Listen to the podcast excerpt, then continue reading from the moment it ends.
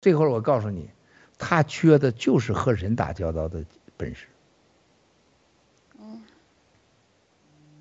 你看火来上节目了吗？火来准备的准备好的节目，张嘴来了以后天下无敌。只要他只要他只要他学习了，他做功课了，他不学不功课他就坑吧。啊，到了山西仨月，改头换面。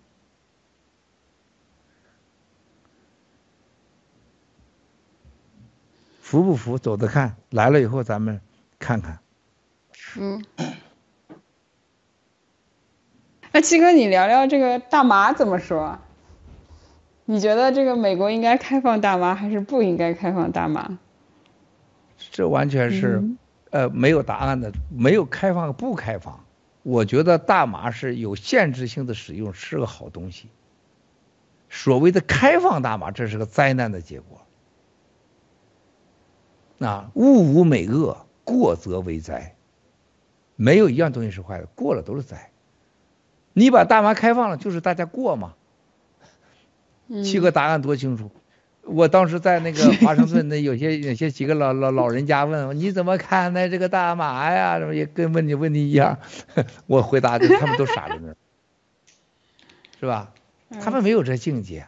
我说你把它开放了，就灾了。啊，你可控性的使用，它绝对是好东西。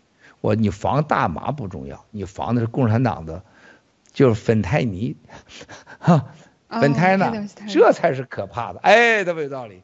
我说你，大麻一定是不能过，成为灾。芬太那一个不能有。嗯。你要在直播，你有你七哥的本事，就你现场答，现场七哥就这么给你回答这个答案，你就觉得你那个打赏的那钱呢是哗哗的。那木兰，我问你个问题呗。好啊。好。好啊，准备好啊，咱是说实话的啊，不行玩花枪的啊。你我听到你讲了很多次关于你日本丈夫的故事，等等等等等等等等。那么你现在，你跟你这个日本丈夫那么好，他这么支持你爆料革命，你和他这个现在你们俩的感情也非常好，夫妻，你也接触这么中国的多的男性，特别现在是中日，由于咱爆料革命之间民间感情在升温呐。你先生对爆料革命怎么看呢？他他知道啊，他知道，而且嗯，他也知道那个看你，然后他还说，嗯，他还经常说我为什么不出去游行，像那个香港游行的时候，他就要我去，他说你怎么还不去？你在这儿。就他就老是怂恿我去那些 抗议啊什么的，所以说你和菲菲你两个都很幸运，有一个很棒的男人。我从来我不是看我没我没见过小树，我认为菲菲的一切，我认为背后都是因为有这个小树。你这个背后我也知道有这么一个男人，我跟私下很多时候我说，因为木兰背后有个很好的男人。你知道共产党是天天让让让让让人恨日本人，但是你去查查上海的多少最高官的孩子嫁给日本人，他们想娶日本人，日本人不嫁给他，但是他们把孩子嫁给日本人。草根小哥，你可能看到很多，他们以嫁日本人为荣，但是他让我们恨日本人，你说这多王八蛋！这共产党。我有几个朋友都是日本太太，然后关系也是非常好。就是说，日本女人对中国人倒不是很排斥，不是很排斥，倒还好，我觉得。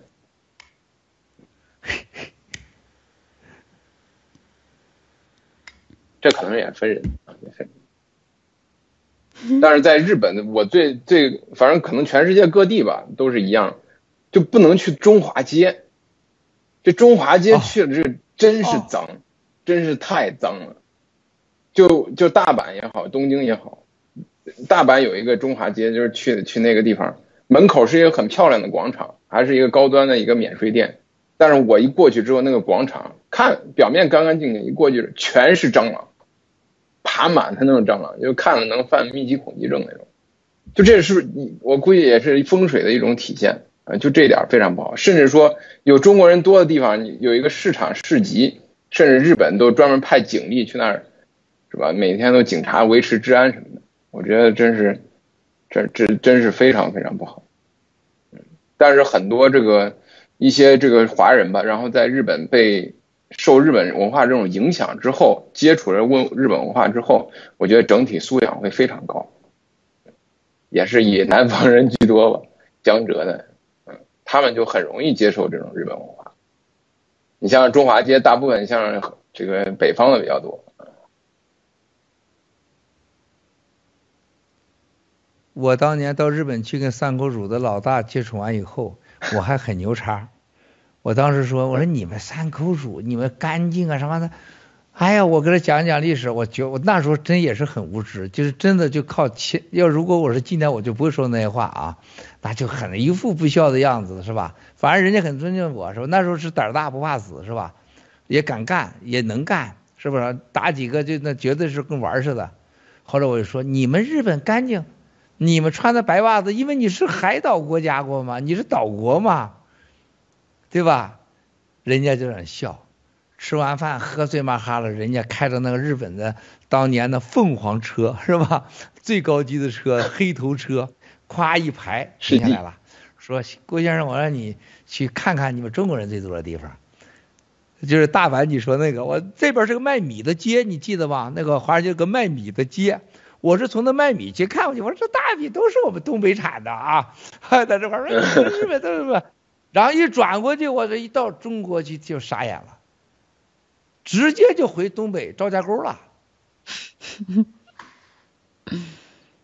然后再看到中国人，我问你们在这多长时间了？都待十几年、二十年了，有的人你跟日本人结婚了，那个脏、那个乱就回赵家沟了，这一下就打我脸了。在日本的岛国环境里，中国人照样的脏。你说太对了，曹文兄弟。你看木兰嫁个日本丈夫，那天一下子视频露了，卧室很乱。木兰你还记得吗？那个那个时候是没时间呢，那个弄那个小孩没时间理呀、啊。木兰姐的先生很大度，非常大。打扫卫生的时间都没有。你看，我说是实话吧？我给我给菲菲给你们都说过，给你们下面，我不忽悠你们吧？你看我一下子把它套出来了。我那我真的是他视频，他忘了关了，你知道吗？那时候都没看过木兰呢。我说木兰，我看到你脚丫子了。木兰吓傻了。哎呀，鸡哥，然后卧室全让我看见了。你知道啥又叫情报吗？干情报人绝对有超出常人的悟性和敏感度，所以是共产党研究我的时候，是个郭文贵这家伙，这就他就是他们只要是话，只要是只要能让我听到几个关键字，这事情我基本就明白了。我还是我我我而且我起来就走，我就不再听他废话。你看木兰就让我一扫我就专门是啥人？为啥我你知道我说她她丈夫好吗？不是她的结果。是木兰那时候，他你们不知道，他最早支持暴力革命的时候，那是木兰，那是几个人呢？我真感谢长岛哥老班长一直维护着木兰，就这这这个真的是这一点上，我看到了他们男人的伟大。木兰当时那那个时候多难呢，她老公就在那个情况都支持。这个男人绝对，这个男人实际上不是说真暴力革命，他是爱木兰。你想想，如果你七嫂子明天说干个啥事儿去，那我肯定是只要他高兴，我一定支持他，一定的。如果你七嫂子高兴了，那我是干啥我都会支持他，因为只要他高兴，我认为这是爱最重要的。这就是我就。我就判一个男人，我这老江湖了，知道这个男人真爱木兰。然后木兰就精神出轨了，开始暗恋七哥，是吧？但是呢，我坚决不跟他见面。你见面，他对不起人家先生啊，你知道吗？人家日本人会，你们这个中国人怎么这么坏呀？我让老婆支持你灭灭灭暴革命，结果你给我戴绿帽子，哇塞，那这可是大事了，这是影响中日两两国人民友好是大事儿。崔木兰，你还是在澳大利亚跟袋鼠为伴吗？没有没有，他还是不一样的。他以前是，嗯，不喜欢我跟其他中国人一起一起的。他觉得，他觉得以前那些我的朋友啊，他们都很很傲慢的那种中国人。但是他对我们这一群爆料革命的中国人的话，他就觉得不一样。嗯，他他就不反对我。哎，你说这真是啊？你知道？心理学上有一个什么吗？心理学最重要的同性相排，异性相吸，还有一个什么同阶相轻，就是当男人发现这个男人比我强的时候，我一定要反对他；女人发现他比我漂亮的时候，我一定不喜欢他。这是人最 low 的、最 low 的境界。就像我在青峰康说，我一看到这个人物厉害，我操，我就对他就是，我就觉得这个人，我就佩服的不行了。我希望都比我强，我一定要找到比我强的人。我觉得这永远是我的标，只要不比我强，我绝对不会跟他来往。这也是七哥一贯以来啊，朱时茂被抓进去以后，中纪委把朱时茂折折腾了小小一年啊。朱时茂永远说，郭文贵这个人你们不了解，你想说服他不可能。你想改变他吗？你让我去找改变他，他得把我弄死。最后他说：“郭文贵这个人就佩服比他强的人，你找一个让他佩服的人去找他去吧。”所以他找了谁呀？郑州的黄保卫，郑州公安局长也被抓了。那是孟建柱的铁信，是孙立军第一个认识我是通过黄保卫。你们没有见过，黄保卫是最早代表共产党来跟我说的。第二个是最牛的，成了政法委现在的二号人物的人，我不要说是谁。第三个就是过去几年政法委更牛的干部之一。最后，然后这个中间出来刘延平，你那是吹的吗？是吧？他们研究完以后，顾文贵这人就是要找，我知道这个男人有本事。我就绝对佩服。你问三票先生，我从跟他联系上，我知道他以后，我就对三票先生永远对三票先生格外有尊敬，因为他有本事。你问问泰山，跟我从连着第一天，我对泰山永远是毕恭毕敬。你可以问泰山本人，我跟长岛哥老班长，你看看。草根兄弟，草根兄弟，你你可以咱俩所有的连着，我对你对你们几个什么时候不是毕恭毕敬？我认为你们就是爷们儿，我就尊敬。这是我很多飞飞秀上从来不会说出这种本质的东西，所以他看不到这本质东西。就七哥是男人当中佩服能人的人，只要你有本事，中国人几个能做到？妒贤技能是中国社会永远没有英雄，永远没有出现有本事人的原因，是吧？你我我我可以用事实给你证明，兄弟们，你们只要有这个七个这个段位的时候，你就走到世界上都是朋友。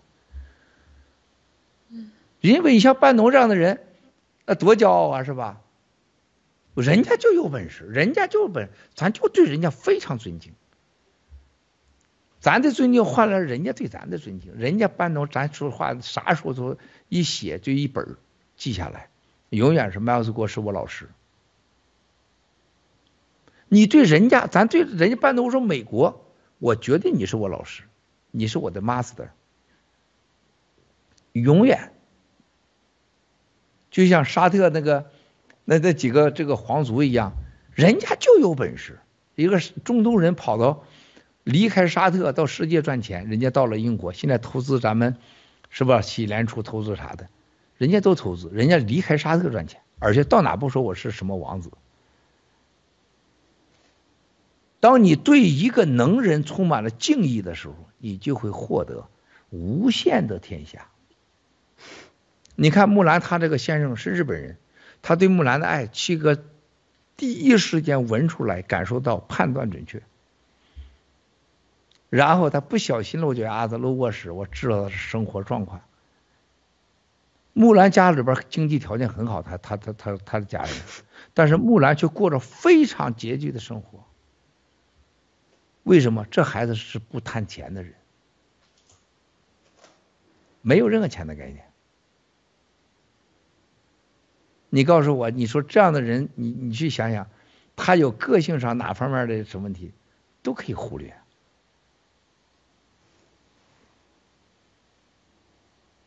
对吧？你不像米线啊，你像文峰，人家米线家里有钱，人长得又漂亮，人大公司工作，人家教育又好，人家八月人家人家的工作，文峰跟人家比，文峰属于倒挂型了。文峰教育很好，文峰属于被包养的，你知道吗？你别不服啊，文峰，人家给你生的儿子，那那多棒啊，是吧？人家米线的本事，而那么谦虚，米线。就啥也没说，我从不掺和战友的是非。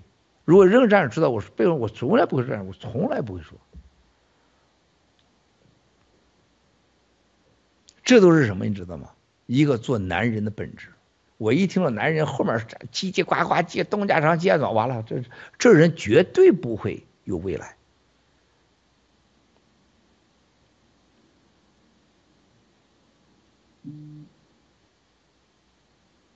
你们今天听到这些的时候，七哥跟你们讲了讲七哥的江湖啊，文峰，你啥感受啊？七哥，我我那个，呃，第一次听你讲，你跟个军队做生意，当时你是这个，呃，从清风看守所出来以后。然后快速的就赚了很多很多钱，对不对？然后你还把这个其中的大部分都没留给自己，因为那个时候我记得我当时听了以后，我就我当时就判断出来，就是七哥阅人无数。哎呀，我我我我跟你们今天讲着，我老开心了，你知道吗？大过年的，我觉得今年是老天的安排，让七哥开年之日跟大家。促膝交流，咱这是触屏交流，是吧？是吧？触屏交流，这个这这个这多难忘啊！这个年你比共产党那块喝一肚子酒，是吧？然后再吐出来，是吧？然后说一堆的胡说八道的车轱辘话，是吧？有啥意思？这多好啊！而且咱是远隔万里。刚才你知道文峰你说那个军队，这说明你在国内你是有见识的人。在中共国啊，打交道的权力的核心部门，你看很多人跟那什么县长、省长打交道，我从来不鸟这些鸟人，我直奔核心，中纪委、二部、三部、安全部、中南海南院北院，然后中南海在老杂毛吃饭的地方，是吧？中南海的正对面，你看那个地方就是中央警卫局小叫小食堂。所有的领导都到那儿吃饭去，啊，就那个墙上放了好多鞭，都泡的那个鞭酒就是那儿。就我跟你讲那个就是，那个当时那是中央警卫局的一个管伙食的人啊，就是在那块儿给给这个过生日呢，吴 仪是吧？来了以后给讲那个这个这个这个伟哥的故事，说出现出现了伟哥，送给了他伟哥。他给他老婆打电话说：“咱几个月都没有房事了，今天我这个有人首长送给我的伟哥，你等着我啊，我一会儿回去。回去以后，第二天醒来了，发现在沙发上睡呢。他老婆说：‘我晚上回来等着你，洗干净了，在沙发上就睡觉，除了脖子硬，他哪都不硬。’这这就是伟哥，这这哥们儿是吧？每次这哥们儿就爱讲这些故事啊，我就让小食堂，你到小食堂你就知道谁在过生日。”谁跟谁见面，然后哪个首长的秘书、司机，家里的司机谁来接，这地图不就出来了吗？然后你发现，他用的司机是湖南人，他用的司机是湖南南部的人，然后你想想，这个是张春贤的人啊，然后你发现这从河南带来，这从湖南带来，你这一下就了啊，这几个人是一伙的。看他的司机，家庭司机，再看他的警卫。再看他的秘书，然后再看他经常去的点儿，什么样的女人在那儿，这个人一目了然。然后军队里边二部三部，是吧？你了解了二部三部嘞，哪个首长不了解啊？叫驻地嘛，首长驻地都是定点的地方，他不能哪儿都去，就那几个驻点，玉泉山、西山，是吧？八现在的八一大楼，还有三座门，是吧？就这几个地方，是吧？你还有啥这么鬼地方？然后北京军区，是吧？然后那几个大院，是吧？总参总部、总参总后是盘古对面。是吧？你整完发现，就这些鸟事，什么人大呀、政协，我从来鸟都不鸟。我不知道我多早了，都找朱镕基时代让我进政协、进人大，哎呦我的妈！我求求你了，我坚决不会进。只有愚蠢的猪才去那种地方，而且是被被被阉割的猪才会去那儿去。就是真的有点阳性的猪都不会去那个政协，那就脑子绝对进了水了。你哪有时间到那儿一开会，给他开好几天的会，浪不浪费时间？有本事怎么会去政协、去人大呢？有什么权利啊？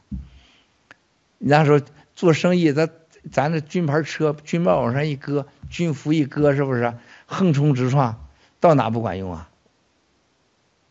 你要那玩意儿干啥？是吧？你要那个什么政协委员、人大什么委员干啥？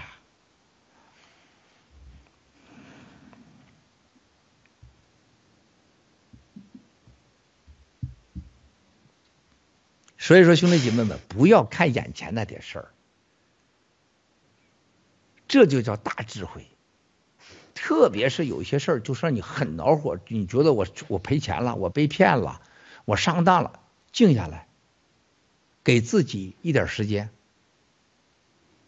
给自己一点时间。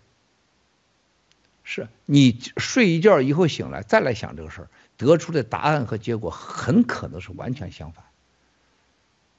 怒，不要做决定；喜，不要就许愿。一高兴了，张嘴就来许愿，你不兑现就完了。一怒做决定，你咋知道不是错的？还有一个，在女人面前啥都可以说，有一件事绝对不能说：“我爱你一万年。”我操，这都这简直就是江湖大骗子，低级的骗子。关键是你能活一万年吗？是不是？这不是这样扯淡吗？我爱你一万年，你都能活几天呀？他妈老娘直接他妈用月经带勒死你得了，是吧？是吧？哪有这些？是吧？你到那夜总会里边，那裕达俱乐部里边，最多就是我爱你一万年。一唱歌，这领那领导一唱，小肚子一挺，是吧？咔，这拔拔起麦克风。爱你一万年，我操，我就受不了了。说爱你一万年，这是多么公然的谎言呢？这是个，是吧？对女人不要轻易就说哎，爱你一万年，是吧？你说这干啥？啊，严肃点，严肃点才更有魅力，人家信你。女人这一辈子就要俩字儿安全，其他都是扯淡的事儿。你哪怕是要饭的，你让对方觉得你有安全感了，他都会爱你。啊，安全的基础就是诚实，就是你能挡在他前边，不管谁来了，你都能挡在他前边。啊，你其他都是扯淡的事儿。我有钱，我有权，我们家有茅台，然后我有当官的爹。这这女人是个傻子，都不会相信你这一套。这边给你睡子，那边给你戴绿帽子，对不对呀？我见过那当官的儿媳妇，哎，绝大多数都给他们戴绿帽子。我很怀疑共产党的那些官员的孩子，基本上都是咱们穷人这草根给他造出来的。实际上，咱已经给他嫁接了。因为什么呀？首长家开车的不都是穷人吗？首长家保镖不都是穷人吗？然后开着车，你想想。首长的儿媳妇一喝多了，在车上就靠在了司机的肩膀上，就靠在了保镖肩膀上。咱们不好意思，咱们的平民就直接给他戴上绿帽子，直接嫁接。所以说，领导只能戴绿帽子，还不能说不，这不是绿色，这叫墨绿色。最后说这是爱国色。我我深刻研究过，当官人家的孩子哪有几个是甚好的呀，是吧？娇生惯养，咱都是咱这草根，直接帮他忙了，就帮他把孩子给他造出来了嘛。严格讲，共产党的官二代、官三代都是咱的穷一代、穷二代、穷三代，是吧？这叫我叫做优秀的嫁接品种。所以说，凡是领导孩子、孙子一来时，我都先看看他爷爷，看看他爹。我一看，好像不太对劲。这我我直播到这，我估计周南哥现在都回去看孙子去了。我我孙子长得不像我。别担心，别担心，别担心啊！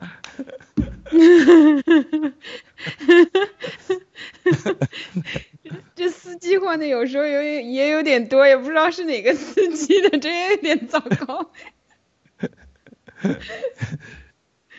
真的是就朱梦一似的，整了十几个孩子出来了，一检查只有俩是自己的，还是试管婴儿，剩下全都是他保镖和自己的。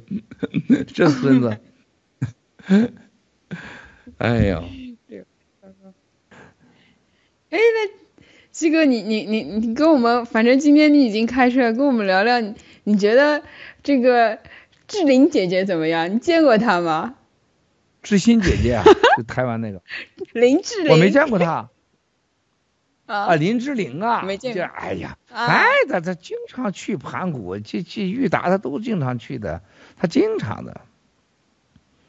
啊，这个怎么说呢？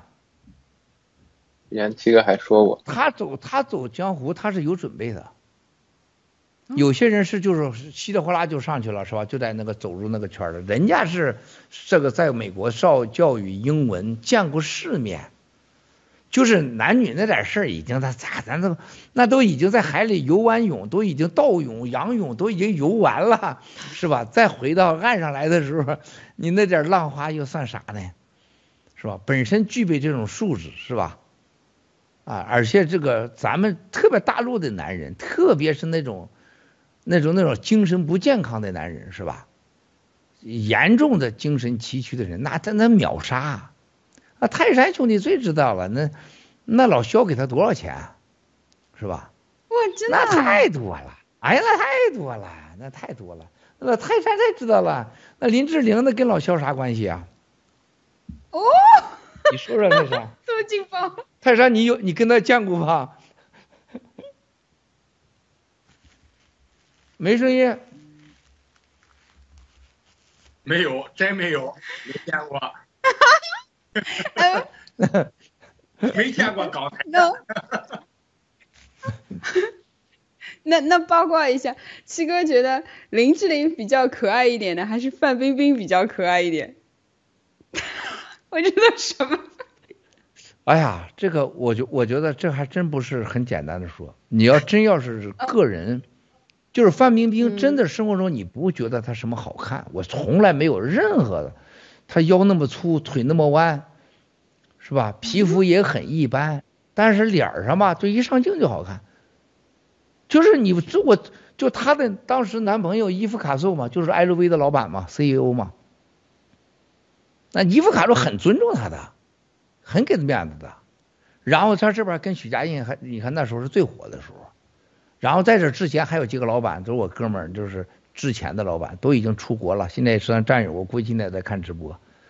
就那个时候，就就你觉得他这个为人太聪明，聪明到了界，但是聪明的很有格调啊。范冰冰的聪明真有格调，很仗义，非常大气个人。就他不是一般的大气。范冰冰没演过一样一一个好戏，但靠脸蛋就混到了江湖那个样子。但是就生活中，你看到演艺圈里边真有大姐大风范，就你能感觉到这个女人你可以交朋友，你可以信她。范冰冰，其中一个，而且非常的大气讲义气，而且真的不忽悠，就你能很难想到这个圈里不忽悠人真是范冰冰，而且不傻。你知道有很多演员，你见了以后你就是失望至极，傻到没边儿，你知道吗？都是。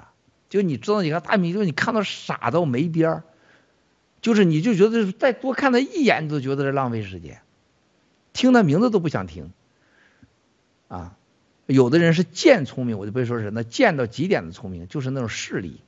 但是范冰冰大气，林志，人家玲姐哈，林志玲，人家这个人啊，她是个什么人？一看甜甜的，让男人就是那种说白了就是那种。一看人就先往裤腰带以下看的人就就喜欢林志玲。啊，那那就那就绝对爽了，绝对开着腿直，皮肤白，然后小眼神一一叭一直闪着，故意闪闪的你有点晕，是吧？然后呢，稍微的给你来点深呼吸，是吧？你就这一般人就就受不了了，就这绝对那就是尤物，叫性感尤物，林志玲。但是脑子我觉得她有聪明，她没有那种其他的。但是也挺善良个人啊，他非常善良，是台湾就很，他跟大陆可以比，就是他很善良。但是他你冰冰这个人他太大气了，你就想那不是开玩笑，就是全桌子，王岐山的对着桌子说，这这你们都涨价了，从几万现在是是说一炮要几十万了，所有人全傻眼了，就范冰冰接着说，首长免费，王岐山愣在那儿了，首长免费，哇塞。大家今儿咋了？王岐山也就接不上话茬，免费啊，是吧？又不收你钱，我们都是给你的，对吧？是吧？这这这境界很高啊！你见人家范冰冰什么绯闻？你见过真正的范冰冰接过谁呀？谁也没接过。啊，人家就直接告诉你，我们吃这行饭的就得走这样的路，很一点都不装。然后跟某导演，某导演我知道这人家这个有事儿的时候，人家告诉导演说拍不拍戏无所谓，是吧？你觉得啊，咱们是不是还有机会？无所谓，你不要有压力，是不是？我不跟你，我跟别人，我也不会闲着，你也不会闲着，别把这当压力。我这导演感动了。所有人这这完了以后，你可别忘了啊！你得让我当主角啊！你让我当三号啊！就是恨不得你得给我写下契约。人家范冰冰说你不要演了，就不用拍戏。最后这导演这是各种戏本的想哪个适合冰冰啊，是吧？最后让冰冰上了一下火。那导演呢？这人家跟我说，他说你说文贵，他说这对冰冰，我这觉得还没见过这号人物呢。我说这就是冰冰。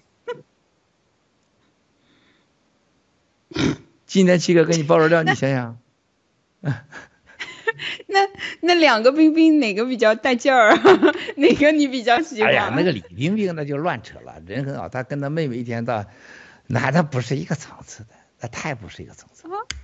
那那那完全不行，那是哪分？他和那个人是也很也很也很好个人，很老实，也没有害人之心，但那境界层次那不是一不是一般的差距了。云泥之差，都是大腕儿啊。那个生活中看了也不一样。哪个好看？生活中，那当然还是范冰冰了。嗯。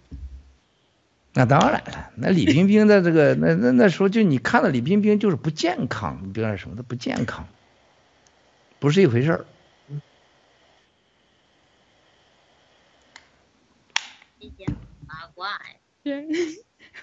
我得跟工程师再聊一把，你们继续。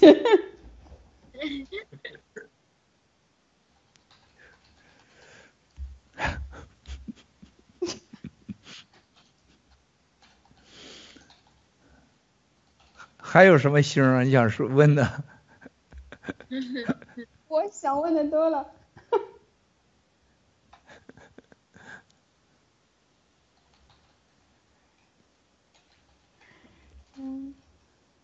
最可怕的一件事是中国的心里边有个最可怕的，就我觉得就是外国心里边就是有也有各种潜规则，但是我觉得中国的星的潜规则以后吧，我觉得都都想谈恋爱这个事儿是很可怕，挺可怕的。这是挺可怕的。中国的当官的跟小姐爱谈恋爱，明星都要跟这些领导谈恋爱，你说这是什么逻辑？这是个。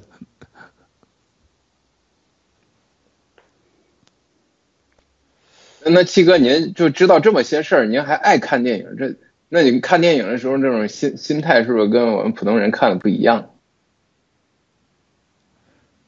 哎呀，兄弟啊！当你看电影的时候，你首先你要记住，就是你要把这个电影剧情当成事儿，你根本你不会，你把演员就一定你不要想他以前演过什么，他什么，特别是生活中认识的人，一开始是有障碍的，就是你认识你太了解这人了，你看他眼睛想笑是吧？不管是悲剧都想笑，但是你到了一定电影到了境界，电影它讲述一个故事，你先把这个角色进去，一会儿就上就进去了，啊，然后自己就就忘掉他，那你就习惯了，因为几乎他都认识演员，是吧？你像香港的演员，你更是你都不用说，就那几个，演来演去那几个人都认识。你就看热闹嘛，叮铃咣啷，叮铃咣啷的，又是什么黑呀、杀呀、拼呐，摆几个 pose，就是看香港片儿，你就让自己就松松松起心情；看中国大陆片儿，你就是当着这个东西，就是让你转换精神，就是完全是看他们在理解的社会时髦现状。你看台湾片，偶尔有点文艺片，啊，绝大多数都是扯淡的，都是玩我就是就是能能那玩弄风情，玩的把你困睡着的。催眠曲那种的，真正的是一定是看好莱坞片，没法比的。就中国的电影和因为，你想香港人音乐老说香港音乐这天王那天王，很多人忘了香港就七百万人口，过去就四百万人口，粤曲就是包含广州嘛，就叫粤曲，你天下有多大，是吧？唐平唱个歌，他听受众是十四亿，是不是啊？Q 妹弹个琴，他可是全世界都听得懂琴是啥玩意儿。他那个钢琴可以是全世界世人都听得懂，动物都听得懂。你粤曲，你粤曲，你这不是就就几百万人受众，你有啥王啊？说那些天王，那时候都是天王的时候，我我见他们，我就说，我说你知道你在哪是天王吗？就是井底的天王，只有那几只青蛙，谁听得懂呢？人家都是学的日本的，你就不会再崇拜星，你也不会觉得有什么了不起，那乱扯的，是吧？你但凡见识过蓝天白云，是吧？你在天上飞行过，你知道了大海有多么大，你就不会再留恋那什么赵家沟啊、西曹营的小村庄了，因为真是天下很广很大，太多地方可以去了。电影一样，好莱坞真的是还是世界上唯一的。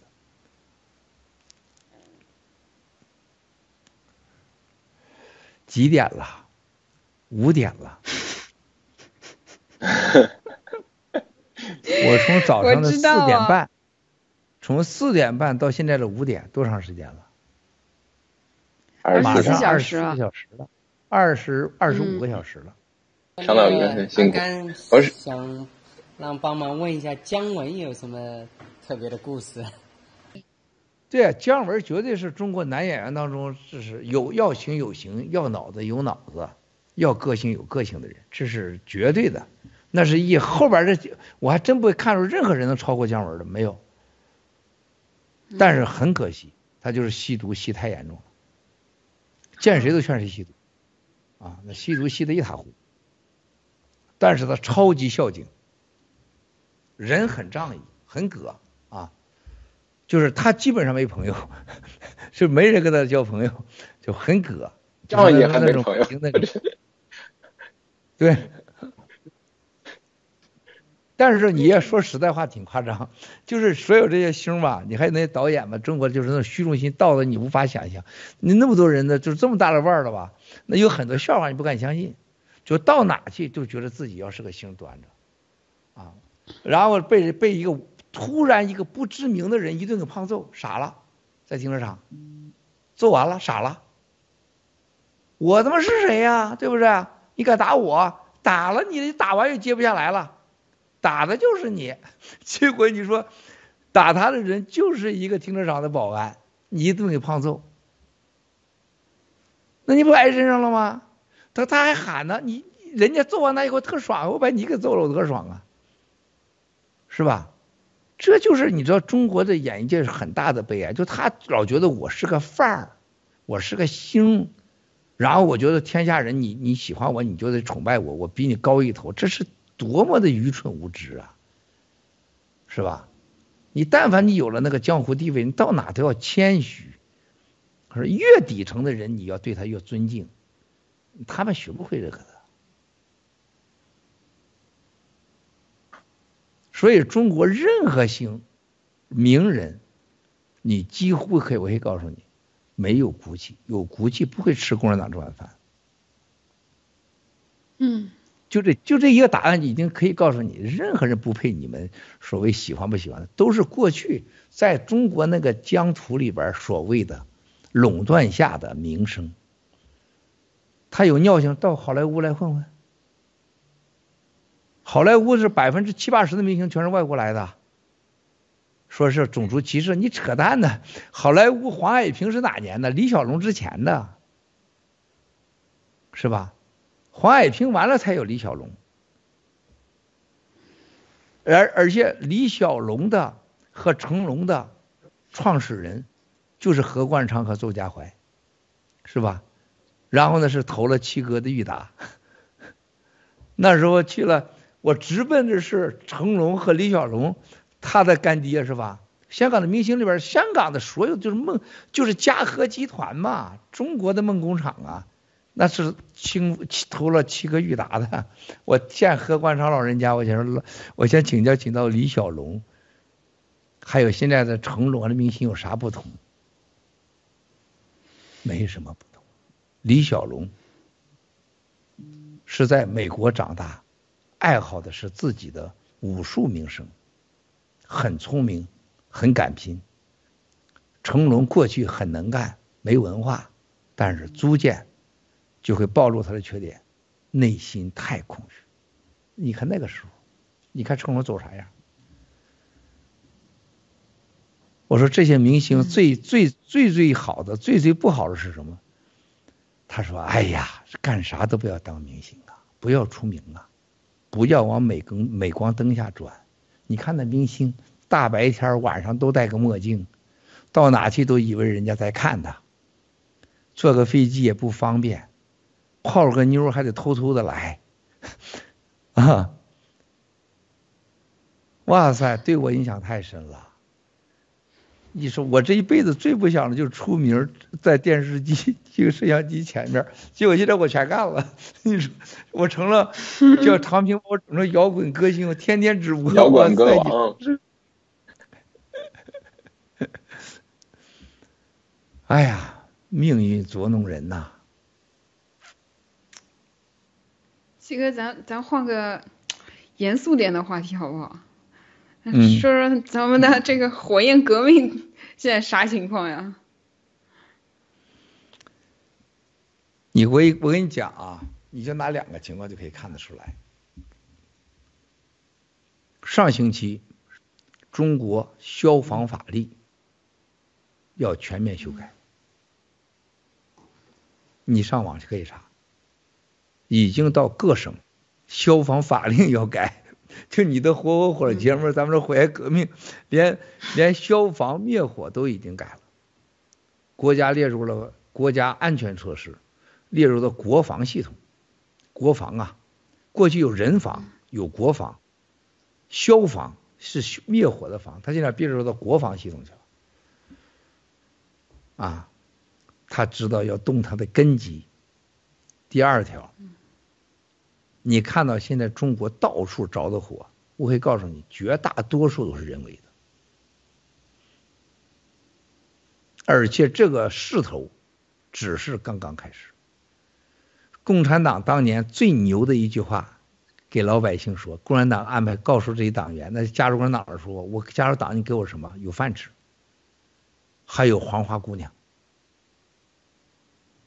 如果我们获得了。任何一个省一个县的地，你就可以拥有土地。说咱们才几个兵啊？那李大钊、张伯涛，星星之火可以燎原呐！星星之火可以燎原这几个字儿，把一些要饭的流氓、恶棍、土匪、无家可归的人团结在一起，叫闹革命，就是杀人放火绑票嘛。当时共产党最早就是绑票，就绑就是绑票，谁有钱绑谁。现在他突然发现，来了一个咱们火焰革命，星星之火可以灭共。你去想想，中共国的电厂，所有的中国现代科技，所有的通信大楼，所有的国防设施，什么他你你都可以防，你防不了火。没人看透这个局，啊，在咱们要早于疫苗灾难到来之前，把火焰革命给它立起来。你说啥意思吧？明白。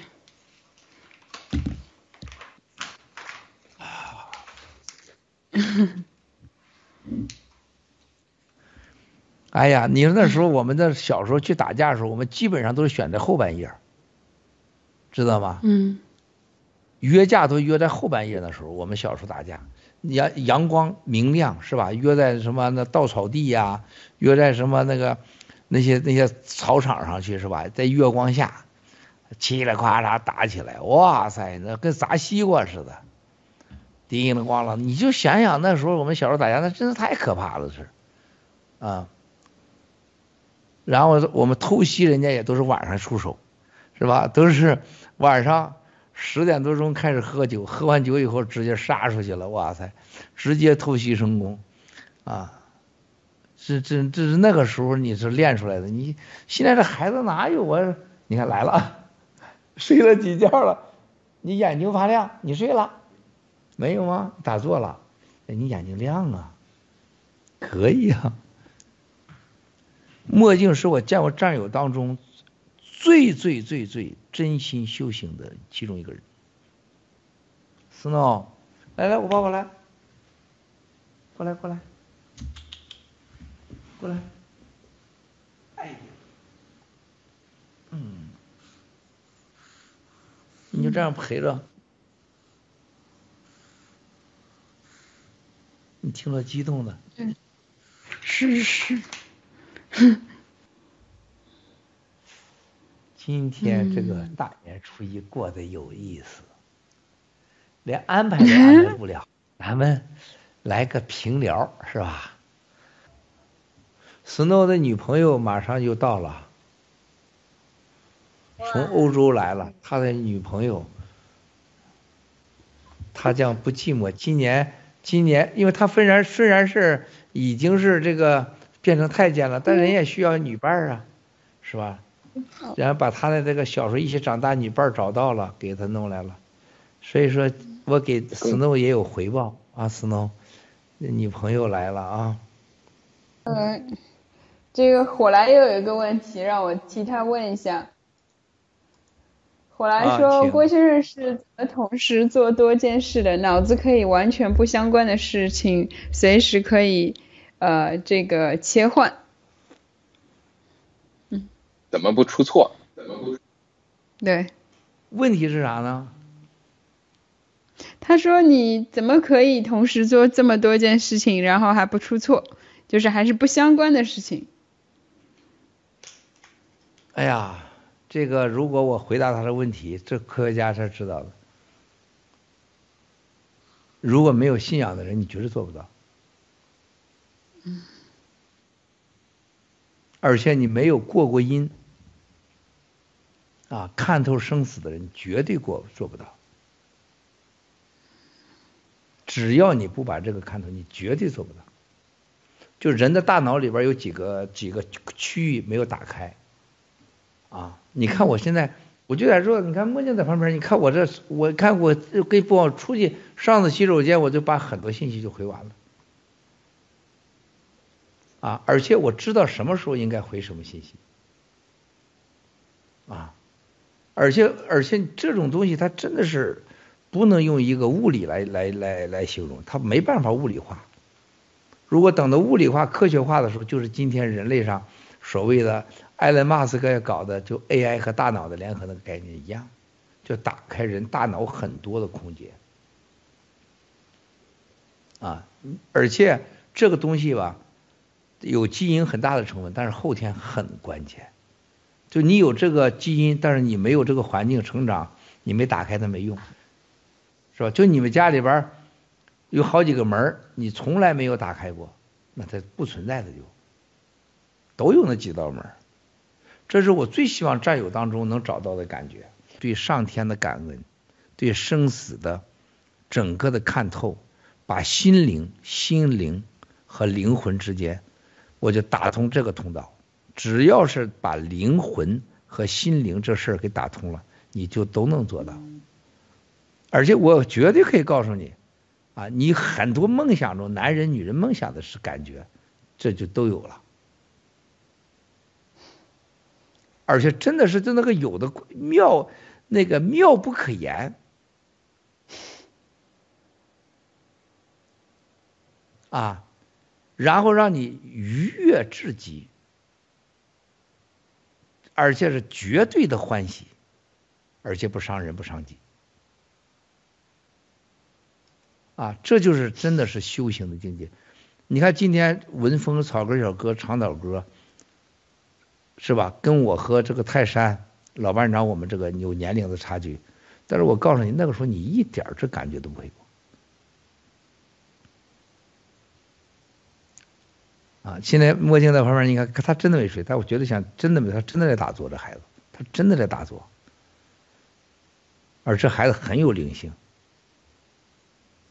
嗯，你看现场的小白白，吃素的白白，你别看小白白这家伙，他未来他要，就是不要说，啊，所有的什么六窍皆通，啊，三窍皆通你就了不得。后来他待一段时间，他就会自然而然，他就会找到这种感觉。火来就有一天，突然你会发现，火来变了个人。你看沈德全手，你看到没有？他经常就手按着我的手，他就这样啪就按着我，然后或者手还开始推我，然后还拖着我，你这叫神了。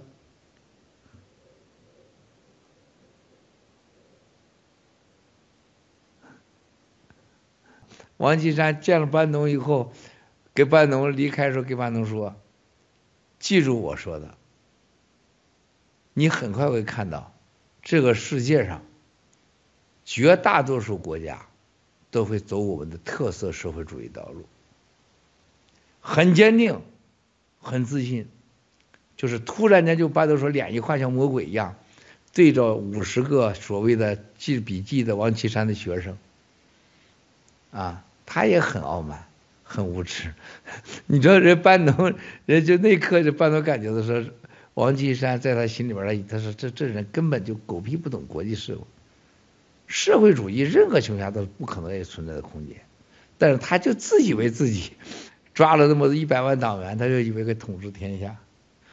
说在军队里边呢，就像那犹太人一个一个，人家丢了钱了哭，丢五十块钱，一直哭。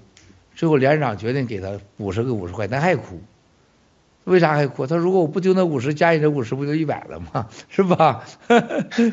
陆大岛就算这事儿，一个草根儿乘以一千个草根儿，乘一万个草根儿，我这日子，你给你那个房子算什么呀？是吧？我买比这还大的房子，是吧？我也可以把菲菲老板的那个什么什么产业都给他买下来，是吧？当菲菲的老板去。这人呢，这脑子转这根筋了，他就这就，他后来你看到他，他这个一一个月这个收入个这个这个十十几万的时候他就疯了，他大他大概从跨过十万的收入，就是他整个人就开始变，十万、十一万、十二万、十二五，完了，这人再不说了，这个是很可怕的。他一算，我一个月十二万五，这一年就就是将近一百五十万。嗯，而且他认为他永远会有这个钱，可怕啊！就现在杨建敖就干的这事儿，搞一个陈氏兄弟，弄个几万块钱，是吧？把泰山再弄个，是吧？几万块钱，然后呢，把这个加拿大的这些战友再弄。是吧？这这个一算，加拿大人加在一起，他能弄个几个亿？哇塞，他一算这账，值得干，他就不用在垃圾堆里边当垃圾了，是吧？哎呀，还是 Snow 比较开心，也没什么八卦可以整，就睡睡就挺好。哎呀，境界最高的就是签自宫了，人家 Snow，了断了，有道理，有道理。了断人间的这些这些红尘的烦恼是吧？没错，没错。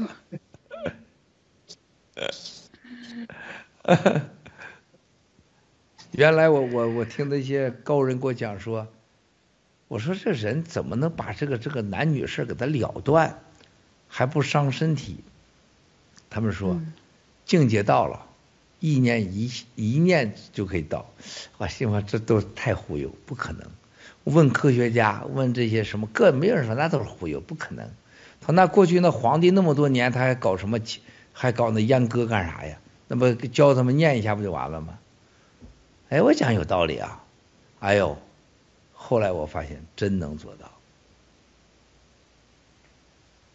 就是绝对一念之差就可以让你了结尘缘，绝对不会受这种这种这种两性之烦恼。真的是，绝对是七哥做到了，我也不做到，老天不会给我这么多灭共的法器。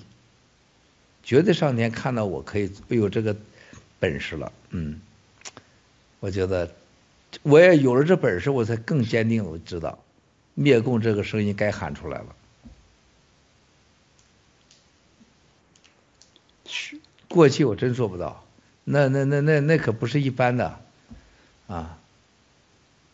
现在绝对可以做到。您开全全世界最牛的夜总会，肯定是。对呀，但那时候你看，那时候没有这，但是真正的我就是后来就找到这是这种秘诀之后啊，不是《葵花宝典》啊，应该是《郭氏宝典》。哇，这个觉得自己太厉害了。然后呢，我就是我真的是对那什么大师类的话，完完全完全什么是看不起。老板就别求提了，老板没在我眼里没老板。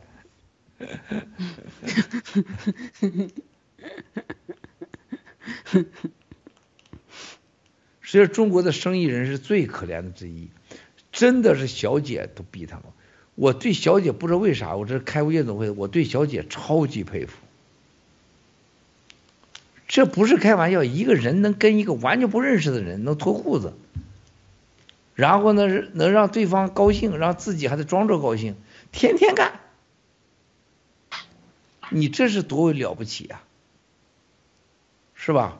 而且人家这关键是有些人还保留很有个性，那老流氓老谈恋爱，人家还能不谈？你说这玩意儿厉害不？凡是做过小姐的。你到日本去，你上在那酒馆里边，还有什么居酒屋的，那那都是高人，那是跟你聊天的，那他不是开玩笑的。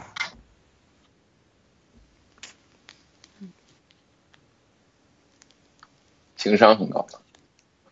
对啊，而且有耐性，是吧？而且人家活得很真实，是吧？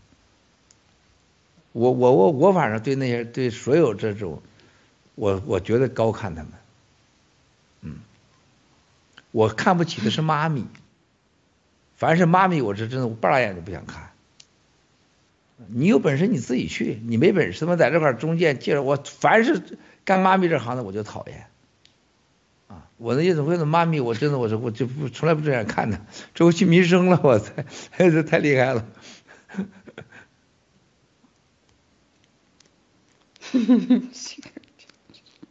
我天！中国的商人真的连妈咪都，就连小姐他们这个脚丫子不如，一副不要脸。你看到所有的生意人，见到一个中纪委的处长、科长，或者求人家办事，泰山兄弟最了解。任何人见了当官的，所有老板没有一个有骨头的。泰山，你你信不信这话？你见过有骨头的老板吗？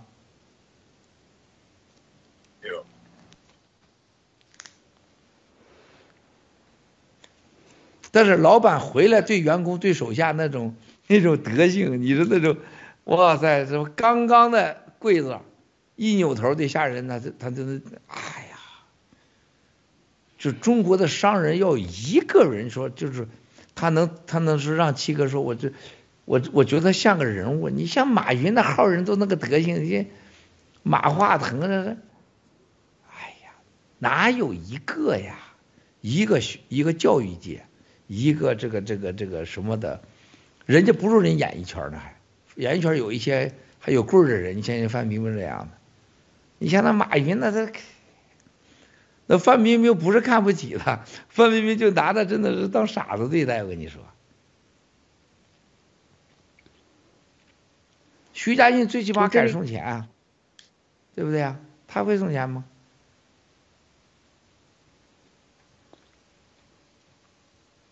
这个是个大麻糖，不知道吃下去什么结果。